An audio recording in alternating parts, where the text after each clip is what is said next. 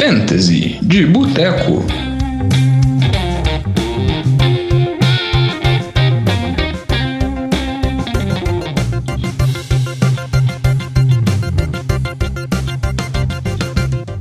Fantasy de Boteco na área, NFL não chegou, mas o seu programa predileto de Fantasy está aqui, já esquentando os tamborins pro Não é Fantasy. carnaval, tá, Diogão? Ainda não é carnaval, mas também não é NFL, mas o Fantasy está na área.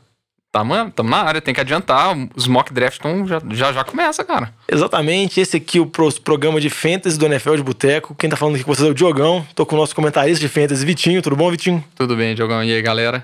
Joia, o Lamba, pra variar, não tá aqui, né? Já que ele não faz o NFL de Boteco, obviamente ele também não faz o Fantasy de Boteco.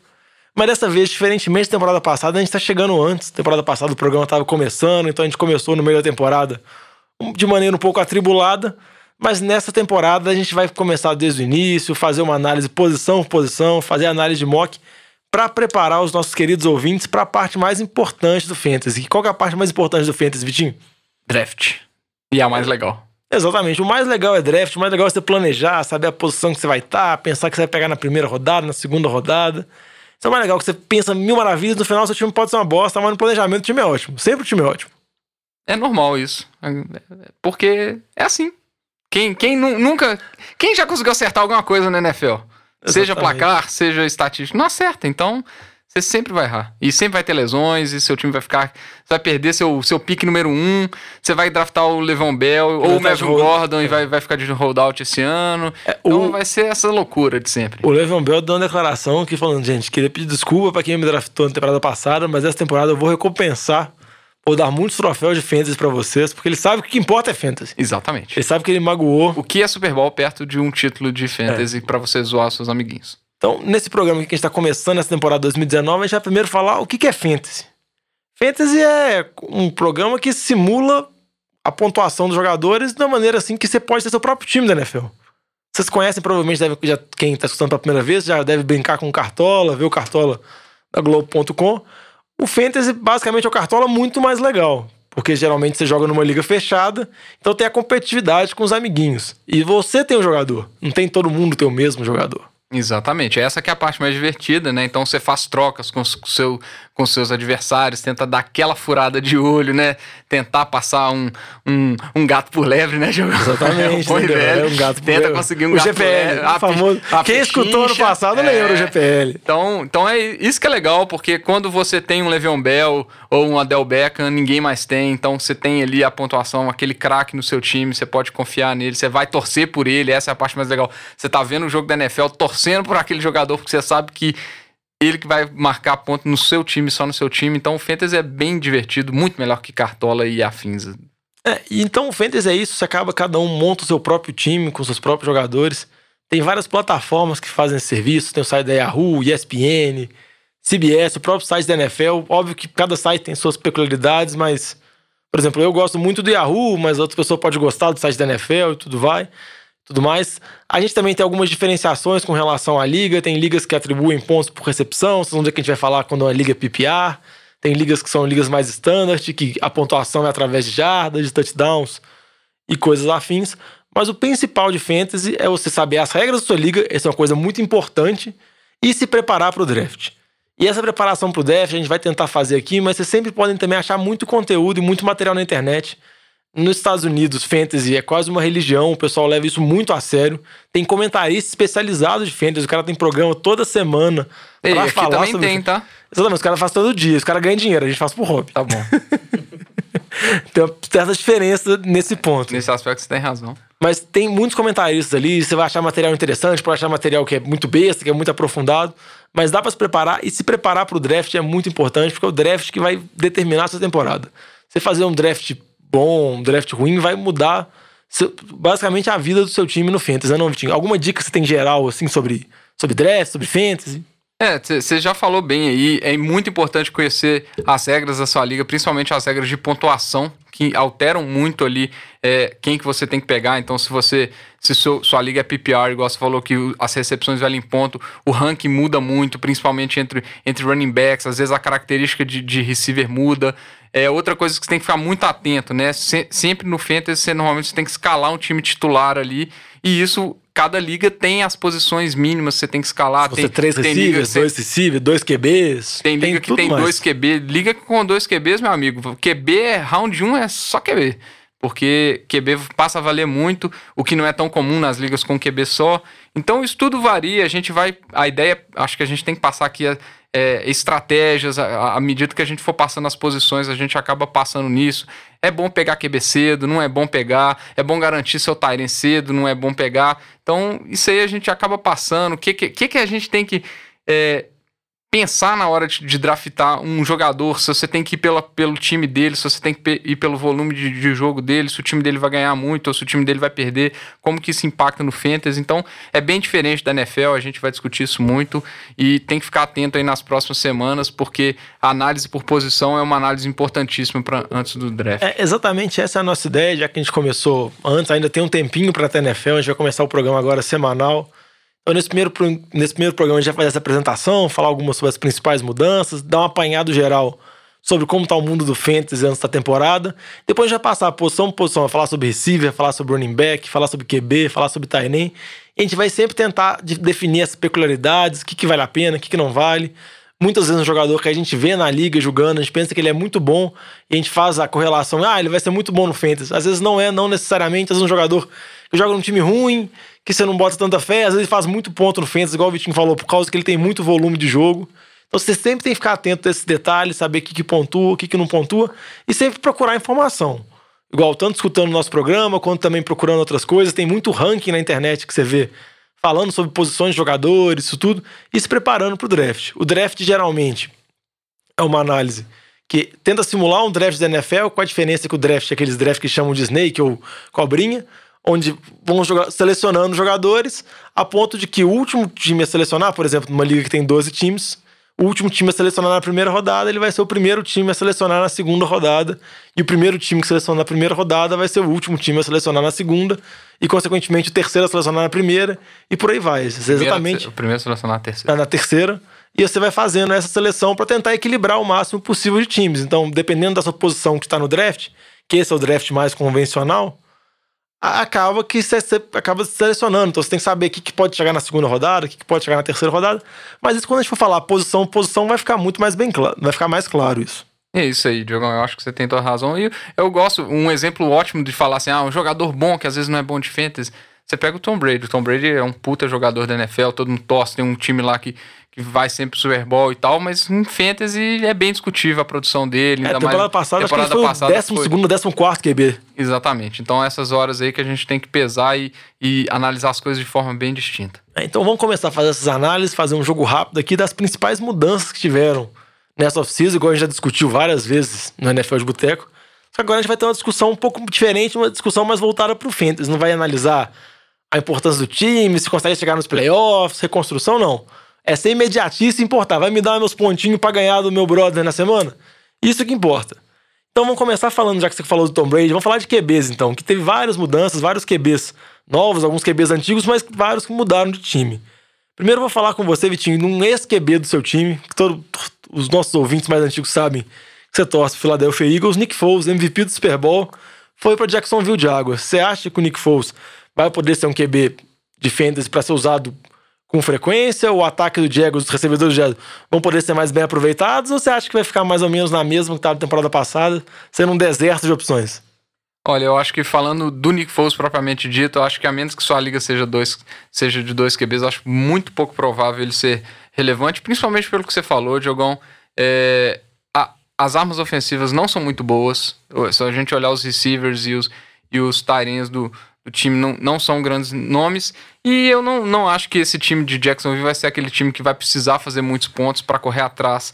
É, para correr atrás, eu acho que a tendência das dos jogos de, de Jacksonville sejam placares baixos, porque, inclusive, eu acho que a defesa de Jacksonville vai ser uma boa defesa, então eu não, não sei se vai ser aquela, aquela, aquele tiroteio e, e jogos de 30 pontos, e, e querendo ou não, pontos na NFL são pontos distribuídos ao longo dos jogadores daquele time no, No Fantasy. Então, assim, eu não acho que o Nick Foles vai ser tão relevante. Alguma arma ofensiva pode ser relevante? Pode. A gente pode ter algum receiver que se destoe ali, mas ainda assim eu acho muito cedo Muito e precoce, prematuro, a gente dá um nome que vai ser super relevante assim. Mas falando do QB, eu acho que o Nick Foles não vai ser um grande nome para essa temporada, não. É, com relação aos receivers, acho que a gente tem que esperar começar o treinamento, começar os jogos de pré-temporada para ver, ah, que vão sair notícias, ah, o Didi Westbrook tá jogando muito bem, o Marquis Lee tá muito bem. Óbvio que tem que filtrar, porque tem muita notícia que sai também que não dá para acreditar em tudo. Todo mundo é mágico, todo mundo é espetacular em treinamento. Mas a gente vai analisando. Eu concordo com você, acho que não vai mudar muito não. Outro também que eu não acho que vai ser um, tornar um QB viável de fantasy é o Joe Flacco, que nunca foi um QB viável de fantasy em Baltimore, agora foi para Denver. Eu, na minha opinião, eu acho que não dá para acreditar muito não. Igual você falou, uma liga que tem dois QBs, às vezes usar uma vez ou outra numa situação de bike tem um jogo mais fácil, mas usar com frequência, acho que o Joe Flacco também não dá não, Vitinho. Eu concordo com você, podemos falar a mesma coisa, não é um time que, que exala armas ofensivas aéreas, não. E, e o Joe Flacco a gente conhece, não nunca produziu grandes números de fantasy, embora em Baltimore teve alguma época que tinha muitos passes, mas muito irregular, assim, em questões de produtividade de fantasy, eu não, não confiaria, não. E para finalizar, vamos falar do nosso calouro, o garoto sensação, Kyler Murray, muito dinâmico, corre muito com a bola, isso geralmente para fantasy é muito bom, porque valoriza muito a pontuação. Você acha que o Kyler Murray chegando na Arizona, um ataque planejado para ele, Cliff Kingsbury, mente ofensiva, você acha que ele pode ser uma sensação ou você acha que não vale a pena esperar tanto? Ô, Diogão, eu, eu vou ser sincero. É, eu sou um cara que gosto desses QVs calouros, principalmente no fim de draft. Você tava na minha liga, você lembra muito bem. Ano passado eu terminei minha liga com, com Patrick Mahomes e Lamar, e Lamar Jackson no meu time. É, então, dois caras que ninguém sabia o que esperar. Eu draftei os dois lá no final do draft. É, me dei muito bem com o Mahomes, não precisa nem falar, ganhou a liga para mim, basicamente. Mas se a gente comparar aí com o Lamar Jackson, que é um cara que também tem muito incógnito em cima, Lamar Jackson sabia que nem ia começar a temporada, a gente sabe que o Kyler Murray vai começar. É um cara que às vezes pode surpreender, igual você falou, o jogo terrestre às vezes é, produz muito pontos para fantasy, principalmente se a sua liga é, os TDs de passe valem menos, o que é comum também, a gente tem que ficar atento nisso. É, então, às vezes o QB que corre muito, que faz muitos TDs terrestres, recompensam. E eu tenho para mim que QBs que correm muito, eles têm um que a gente chama de piso, de ponto floor, né? De, de pontos, eles têm um, um, um piso um pouco mais alto. Então a chance dele fazer aquele jogo muito ruim de 200 jardas, três interceptações, que é que às vezes alguns, alguns QBs tipo Joe Flacco ou po podem produzir é, e acabam com seu time naquela semana, porque é o QB é aquele jogador que você está contando ali com aqueles 15 pontinhos. Ele é, não matar seu time. Ele não, não afundar seu time, né? Então, é, vai que surge uma surpresa boa e ele consegue manter uma média ali de 18 pontos, 20 pontos nessas ligas com 4 pontos por, por TD de passe. É uma ótima média. O Lamar Jackson ele fez isso na temporada passada, mesmo não produzindo absolutamente nada é, por passes. Então, assim, você pegar ele ali no último round, em 13 terceiro, é um pique que já não vale tanto e às vezes ele te dá uma recompensa muito boa. Eu gosto desse tipo de pique. E, e, e foi muito bem ano passado para mim. Eu acho que o Vitinho tá empolgado, acho que ele tá tentando controlar, mas acho que ele gosta do Kyler Murray. Vamos passar aqui agora para outras mudanças, vamos fazer um jogo rápido aqui. Primeiro falar sobre as mudanças no ataque de Oakland. Oakland teve a chegada do Antonio Brown, que é um dos melhores receivers da NFL e, obviamente, também é um dos melhores receivers de fantasy, temporada após temporada. Sempre vem pontuando muito bem, muitas jardas e muito TD. E também teve a chegada do Tyrell Williams. Você acha que o Antonio Brown vai se manter o receiver número 1 um, e você acha que o Tyrell Williams vai dar para ser utilizado? Ou você acha que eles vão ter uma queda de produção em virtude da mudança de time? Jogando com QB agora pior do que o Big Ben e Felipe Rivers? Como que você acha que vai ficar a situação dos dois receivers? Ah, eu acho assim, o Antonio Brown não vai ser top 3 receivers da liga ou do draft, mas eu acho que ele vai ser top 10 ainda. Eu acho que ele, ele tem muita qualidade e eu acho que o volume de jogo dele vai ser muito alto esse ano. É, o Tyrell Williams, eu acho que ele vai ter a mesma. É, vamos falar assim, eu, eu acho muito difícil prever sem ver nada ainda, né? A gente não tá vendo pré-temporada, mas eu acho que ele vai ter, vai ter aquela mesma produção do ano passado, não vai ser aquele receiver confiável para você pôr ele ali como receiver 3 do seu time, se for uma liga de 3 receivers ou um flex. É, você não vai colocar ele com segurança, confiando que ele vai fazer 8 pontos. Ele é o tipo de, de receiver, se a gente olhar é, o que ele produzia em, em, em Los Angeles, ele é o tipo de receiver que fazia ou muitos pontos ou, ou quase nada. Então, assim, é muito difícil pela característica dele ele te dar aquela segurança, né? Então, O Anthony Brown, acho que sim. Eu acho que ele vai ser um top 10 receivers desse, desse ano, vai continuar tendo muita produção, muitos TDs. Mas o Tyrell Williams eu acho muito cedo para falar qualquer coisa ainda. É, outro receiver também que teve uma mudança, que também é um receiver considerado top, é o Odell Beckham, saiu do Giants, foi para Cleveland, teve uma mudança de QB lá e agora tá com Baker Mayfield, está num novo ataque.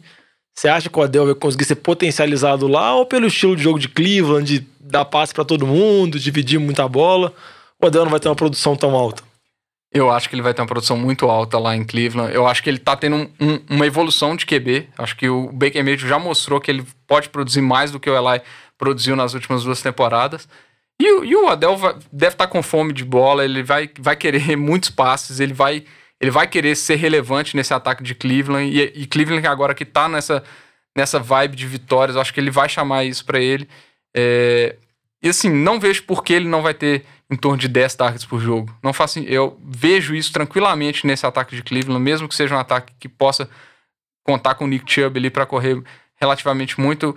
Ele é a principal arma ofensiva e eu acho que Cleveland vai ter jogos bem francos essa temporada. Eu acho que é um ataque que vai conseguir produzir bastante. É, então eu confio ali no Odell ali top 7, top 5 receiver desse ano. Eu, eu confiaria. Pro draft eu confiaria. É, eu concordo com você, Vitinho, mas eu tenho uma, uma pulguinha atrás da orelha porque, igual você falou de floor, de piso e de teto do Adel, a impressão que eu tenho é que ele pode ter um, um teto, vamos dizer assim, uma, uma capacidade de potencial absurda, porque ele é um receiver absurdo e o Baker Mayfield é uma evolução de QB, então ele pode potencializar muito a utilização do Adel, mas eu fico um pouco preocupado em virtude das lesões, em virtude da mudança. Então eu fico ainda meio receoso com o Adel, mas eu acho que ele é um receiver se você realmente gostar, se você for torcedor do Cleveland, ou você gostar do Adel, porque uma coisa de fantasy também é você gostar do jogador que você draft também, que dá um prazer a mais do você utilizar ele rodada após rodada. Eu acho que ele é um cara que vale a pena arriscar e eu acho que pelo potencial dele ele tem tudo para ser um top 5, top 7. Só fico um pouco com o pé atrás em virtude da lesão e das mudanças que acabam acontecendo. Passando agora para outra posição, para finalizar, vamos falar sobre alguns running backs que mudaram também. Começando a falar sobre o Le'Veon Bell, que foi para os Jets, que na temporada passada, igual a gente brincou no início do programa, ele foi um dos, um dos jogadores draftados no início. Ninguém acreditava que aquele holdout dele, a greve dele ia ser levada a sério, que uma hora ou outra ele ia voltar para Pittsburgh. Acabou que ele ficou a temporada inteira fora. Muitos times ficaram, além de ter draftado ele, ficaram segurando o jogador semana após semana, porque não podia dropar, porque tinha que manter ele. Agora ele mudou de time, foi para foi, foi Nova York. E você acha que em Nova York ele vai manter a produção que ele tinha em, em Pittsburgh ou você acha que esse realmente vai ter uma queda de produção em virtude da, da idade, da linha ofensiva agora ser pior, tudo mais? Eu acho que queda de produção ele vai ter, principalmente pelo, pelo primeiro aspecto que você falou, ele a linha ofensiva. A gente sabe que a linha ofensiva de, de Pittsburgh era uma das melhores é, da NFL. E tanto por isso, eu acho que é um dos grandes motivos pelo fato do James Conner ter tido a produção que ele teve no ano passado com a ausência do Le'Veon Bell. É, mas ainda assim, eu acho que o Le'Veon Bell é um cara que vai ter muito volume de jogo. Eu acho que eles vão querer utilizar bastante dele é, nos Jets para tirar muita pressão do, do Sandarnold. Eu acho que ele também vai ter um volume considerável de, de passes, de recepções. Então, em ligas PPRs também pode fazer uma, uma boa diferença se a gente comparar com, com outros, é, outros running backs que estão ali cotados para sair até antes dele. Eu acho que isso pode fazer uma diferença muito boa. Eu acho que ele vai ter volume de jogo. Acho que a primeira coisa quando a gente pensa em running back é, em fantasy, a gente tem que olhar é volume de jogo, se ele é aquele que eles chamam de bell cow, se é o cara da primeira, segunda, terceira descida do time. Então, quando a gente pensa assim, a gente sempre pensa, né? Zeke, Barkley, Camara agora. Eu acho que o. o McCaffrey. McCaffrey, eu acho que o Bell, ele tá um, um, patamar atrás desses caras e até de outros, como David Johnson. Eu acho que, eu acho que é muito arriscado colocar o Bell ainda é, na frente. É, mesmo o David Johnson, que tem um time bem contestado, assim, eu, eu, eu ainda gosto da, da perspectiva de Arizona para o running back de Arizona, por causa da presença do Kyler Murray, é, que vai dar essa dinâmica interessante similar ao que aconteceu com o Baltimore na temporada passada, eu acredito. É, mas o, falando, voltando do Bell aqui, eu acho que ele ainda assim, acho que ele vai ser top 10 running back ali também. Vai valer uma escolha ali de, de início de segundo round, eu acredito. Ele não vai sair muito diferente disso. E se não bater aquele, aquela emoção, todo mundo acreditando na, na declaração dele, né, Diogão? Que vai, vai trazer ele troféus. Ele prometeu troféus prometeu. no Fantasy. Então... É, não, mas é porque ele sabe que, por exemplo, no, no Fantasy dava pra prometer. Nos Jets, o buraco é mais embaixo, né? Aí ele promete que ele consegue. É, torcer pra ele não ter nenhuma lesão de, de, joelho já É, teve. prime- a primeira torcida é que ele já se reportou ao training camp, né? Ele já tá lá treinando, ele já tá com um time novo. Com dinheiro no bolso. Com dinheiro no ele bolso. Não vai, não vai furar de novo, né? Mas eu, eu acho que, que ele tem tudo pra ter uma boa temporada. Não acho que ele vai ter os números que ele teve é, em Pittsburgh. Outros dois running backs que vale a pena destacar que também mudaram de time. Eu acho que os dois têm uma situação. Como você falou, que o Le'Veon Bell com certeza vai ter volume de jogo. Esses dois talvez tenham algumas interrogações. É o Melvin, o Mark Ingram, que saiu do Saints e foi para Baltimore jogar agora num, num time que o foco é o jogo terrestre, com o QB, com os running backs. Basicamente toda jogada é corrida. Resta saber como que o Mark Ingram vai se adaptar a esse novo time, que eu vou querer sua opinião. E outro também que mudou foi o Tevin Coleman, que foi pro São Francisco 49ers, saiu da Atlanta e tá em São Francisco agora e foi pra um time que tem trocentos running backs, vai ser um pandemônio em relação ao Fenders. O que, que você acha, sua opinião rápida sobre os dois jogadores aí? É, eu acho que, que o Mark Ingram, dos dois, eu acho que eu prefiro o Mark Ingram. Acho que ele tem mais potencial pelo estilo de jogo do time. Acho que ele vai ter muito volume de jogo também. É, também recebendo passes, eu acho que ele vai ter. O Tevin Coleman vai ser essa indecisão, não sabe o que, que vai ser do Jerick McKinnon naquele backfield, não sabe o que, que vai ser do, do Matt Breida. Então é um backfield com muitas peças, então pode ser que ele tenha jogos de, de 15 toques na bola, é, dividido ali em passes e, e carregadas. Pode ter jogo que ele vai ter 5, 6, 8. Então vai ser muito difícil prever qual que vai ser o volume de jogo dele ali, eu acho complicado. E eu acho que com a saída do, do, do Tevin Coleman para 49ers, eu acho que quem ganha nisso tudo aí vai ser o Devonta Freeman. Eu acho que ele pode voltar a ter. Vai sair esse fantasma do Tevin Coleman na, na- nas costas deles em Atlanta. Tudo bem que tem o Ito Smith ali que pode roubar algumas carregadas, mas eu acho que o Devonta Freeman é quem ganhou de todo desses caras. Eu acho que o Devonta Freeman é quem pode ter o maior ganho. Então, quando a gente tá olhando aí quem tá indo para times novos também, a gente tem que sempre olhar quem tá ficando nos times anteriores. Não vou falar que no Giants a gente tem que olhar receiver com a saída do Adel, porque é, a situação Quase lá tá tem deplorável, mas a gente tem que sempre ficar atento também. Essas mudanças tá abrindo portas para quem ficou nos times, e isso É. muda muito no Fantasy também. Não que um que precisasse de mais portas abertas, mas o Camara em New Orleans vai ser Tem favorecido tudo pra ser um a- monstro.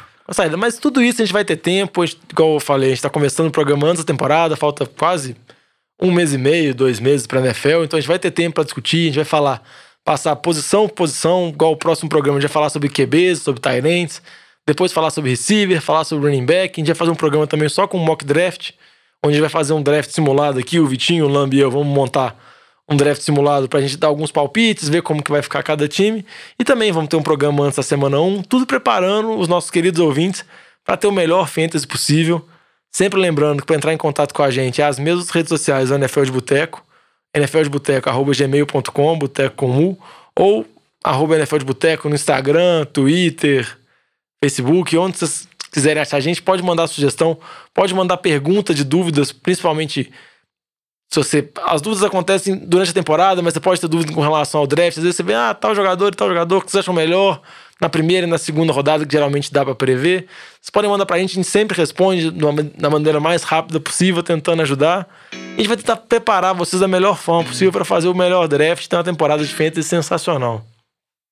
Não seja egoísta e divulgue o podcast pros seus amiguinhos. Eu Exatamente. sei que você quer ganhar deles, mas divulgue, ajude a gente também. Divulgue É, e, e igual eu falei, tem muito conteúdo, então o que a gente vai falar não é, é importante, vai ser útil pra vocês, mas também não quer dizer que se escutar a gente quer dizer que você vai ganhar nada, óbvio que muita coisa influencia.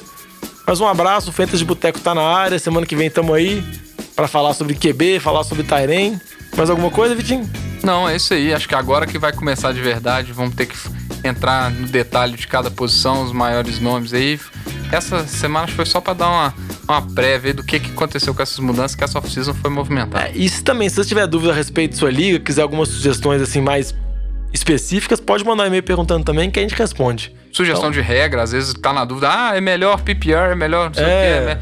A gente manda nossas Considero preferências. isso, aquilo, é, a gente tem as preferências, não tem um jeito certo, nenhum errado de fazer, mas a gente dá algumas dicas que já tem um tempo que a gente joga, então às vezes você cair de paraquedas no meio do negócio, você pode ficar meio confuso.